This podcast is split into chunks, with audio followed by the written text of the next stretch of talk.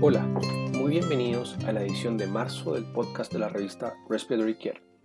Mi nombre es Felipe Damiani, profesor asistente de la Universidad Católica de Chile. La elección del editor de este mes evalúa la sedación inhalada en sujetos ventilados mecánicamente con COVID-19. En un estudio de cohorte retrospectivo, Gómez y colaboradores compararon la sedación intravenosa con la sedación inhalada utilizando diferentes outcomes o desenlaces, tales como dosis altas de opioides, uso de analgésicos opioides, midazolam, necesidad de relajantes musculares y riesgo de delirio. Estudiaron a 283 sujetos. 230 recibieron sedación intravenosa y 53 recibieron sedación inhalada. Encontraron que la sedación inhalada se asoció con dosis más bajas de opioides, benzodiazepinas y relajantes musculares. Una editorial adjunta por De Lima y colegas revisa las ventajas y los problemas técnicos relacionados con la sedación inhalada. Señalan que este ensayo retrospectivo brinda apoyo a los ensayos prospectivos para confirmar estos hallazgos. Miller y sus colegas evaluaron un proyecto de mejora en la calidad, o también denominado como Quality Improvement, de una prueba de preparación para la extubación, que se denomina ERT, y su asociación con el tiempo hasta la primera extubación y la tasa de reintubación en niños después de una cirugía cardíaca. Este nuevo ERT utilizaba una presión de soporte fija de 5 centímetros de agua frente al ERT anterior que estaba publicado que permitía una presión de soporte variable hasta 10 centímetros de agua. En dos cohortes temporalmente distintas se estudiaron 320 sujetos. El grupo de presión de soporte fija demostró un tiempo más prolongado hasta la primera extubación, pero ningún cambio en la tasa de reintubación. Las variables de confusión en el grupo de presión de soporte fijo incluyeron una mayor incidencia del paro cardíaco y un mayor nivel de soporte respiratorio posterior a la extubación. Después de la regresión múltiple, utilizando estas variables de confusión en el modelo, no hubo diferencias en el tiempo hasta la primera extubación o en el fracaso de la extubación. Wakeham escribe una opinión adjunta que señala que ambos grupos, que en ambos grupos el 57% de los sujetos no fueron extubados después de una primera prueba de respiración espontánea.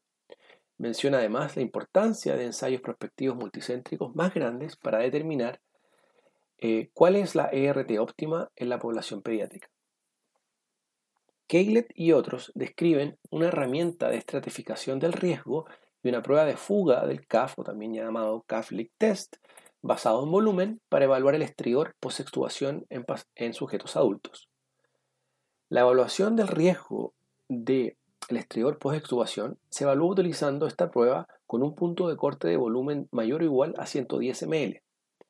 En 681 sujetos se identificaron verdaderos positivos el 15% de los casos. La mayoría de los casos positivos en la prueba se observaron en mujeres y sujetos con lesión cerebral aguda. Los autores descubrieron que un volumen de fuga eh, en la prueba mayor a 110 ml se asoció con un riesgo de estrior post-extubación aproximadamente de un 6%, mientras que el riesgo de estrior post-extubación fue 7 veces mayor cuando el volumen de fuga fue menor a 110 ml.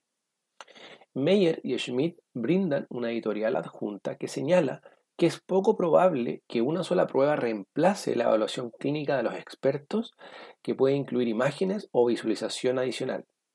Sin embargo, dado su excelente valor predictivo negativo, el CAFLIC test puede ser una herramienta útil para ayudar a acelerar una extubación segura. Gurlat y colaboradores evaluaron el impacto de agregar ventilación no invasiva al ejercicio de alta intensidad en sujetos con EPOC e insuficiencia cardíaca. En distintos días, los sujetos realizaron pruebas de ejercicio cardiopulmonar incremental y tres pruebas de carga constante. Se utilizó espectroscopía infrarroja para medir la oximoglobina y la desoximoglobina en la musculatura periférica y respiratoria. Llegaron a la conclusión de que la BNI, como complemento del ejercicio de alta intensidad, dio como resultado la descarga de los músculos respiratorios y una mejor distribución del flujo sanguíneo. Otsuka y colegas evaluaron la eficacia de la terapia triple con un solo inhalador, denominada SITT, en pacientes con EPOC. Se realizaron estudios en función pulmonar antes y después de un mes de, este, esta terapia triple. Se estudiaron dos combinaciones de fármacos. La primera, eh, FV o también fluticasona umeclidino y bilanterol, y la segunda, budesonida, glicopirronio y formoterol, o también conocida como BGF. Descubrieron que esta terapia triple mejoró significativamente la espirometría en comparación con la preintervención y que la combinación FV fue más eficaz en sujetos con síntomas graves, mientras que la segunda combinación BGF fue más eficaz en sujetos con síntomas leves. Kondo y otros realizaron una comparación in vitro de dos inhaladores de polvo seco, Ellipta y Discus, midiendo el volumen de liberación de partículas y el flujo inspiratorio máximo de cada uno. Descubrieron que Ellipta requería flujos inspiratorios más bajos que Discus y puede ser preferible para pacientes con función pulmonar alterada. Petili Sopelari y colaboradores realizaron un estudio transversal observacional mediante teleconferencia 30 días después del alta en sujetos ingresados con COVID. Los sujetos fueron evaluados y realizaron actividades simuladas de la vida diaria. Se monitorizaron la saturación de oxígeno, fatiga y disnea al final de cada actividad. Los autores observaron que la saturación de oxígeno fue similar entre las distintas actividades de la vida diaria, pero caminar provocó la desaturación en el mayor número de sujetos. La persistencia de los síntomas después de la infección por COVID-19 fue independiente de la hipoxemia durante el ejercicio. Imamura y sus colegas revisaron retrospectivamente sujetos con neumonía intersticial fibrosante crónica, o también conocida como SFIP, para determinar el impacto de la saturación durante el test de marcha 6 minutos sobre la mortalidad. En comparación con los sujetos con neumonía intersticial fibrosante crónica leve, los sujetos con la enfermedad grave tuvieron un cambio significativamente mayor en saturación de oxígeno, así como también un tiempo de reducción de saturación de oxígeno y un tiempo de recuperación más prolongado. Llegaron a la conclusión de que los cambios dinámicos en saturación de oxígeno y la frecuencia cardíaca durante el test de marcha 6 minutos se asociaron con un mayor riesgo de exacerbación y mortalidad en este tipo de pacientes. Moreno Giraldo y otros realizaron un estudio transversal de pruebas diagnósticas en 765 sujetos derivados para espirometría. Compararon la reproducibilidad y la precisión de las medidas propuestas frente al índice BEF1-CBF postbronquializador con un valor de corte menor a 0.7 y evaluaron la proporción de síntomas respiratorios para las relaciones BEF1-CBF y BEF1-BEF6 y la pendiente del flujo expiratorio máximo PEF observaron que la relación BEF1-BEF6, la pendiente del PEF y las pendientes del CBF del 50% tenían rendimientos de diagnóstico muy similares en comparación con el índice BEF1-CBF. Loveriker y colaboradores evaluaron el fracaso de la extubación pediátrica como resultado de las complicaciones de la vía aérea y no aérea, en este estudio retrospectivo de un solo centro, la tasa de fracaso de la extubación fue del 10% durante un periodo de 3 años. Las fallas relacionadas con la vía aérea fueron del 61% de los casos. La falla de la vía aérea más común fue la obstrucción de esta. Concluyeron que el fracaso de la extubación en pediatría fue 1.5 veces mayor para el fracaso de la vía aérea.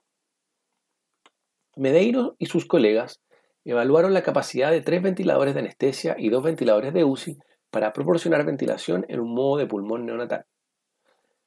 El modelo de pulmón neonatal utilizó diferentes variables de mecánica respiratoria y distintos grados de fuga.